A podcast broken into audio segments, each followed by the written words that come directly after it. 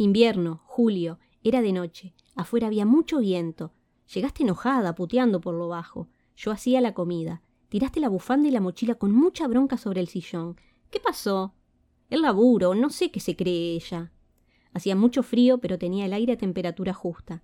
Llevabas puesto la bufanda escocesa, el tapado negro, el largo, un jean que te quedaba pintado y la camiseta negra. Te oí murmurar por lo bajo. Temí que fuese por la comida. Sonreí. Cuando te enojabas te hacías más linda. Quise levantar los platos, pero te me adelantaste. Hay algunas cosas que aún en silencio, ritos y demás, que se hacían como si hubiese un juramento tácito. Te fuiste a cambiar. Puse la tele. Al rato escuché. Pásame la toalla.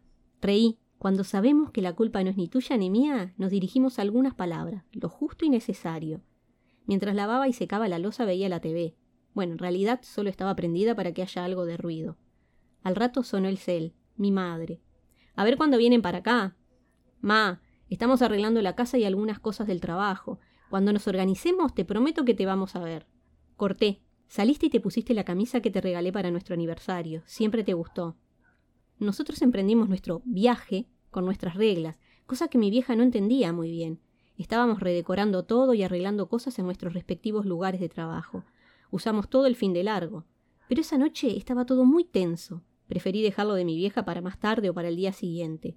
Era mejor relajarse, ver una peli o escuchar música tranquila tomando mate o café. Muchas veces quise ir a increpar a tu jefa y decirle a la cara a los gritos, si era posible, que estaba maltratando a un excelente profesional, que es incluso mucho mejor que ella. Pero siempre dijiste que no querías que interfiriese en eso. Siempre nos resguardaste. Se te escapó una risa, una risa hermosa. Me acordé de algo que le dije antes de salir, dijiste. ¿Qué? Me lo dijiste al oído. No. ¿Y qué te respondió?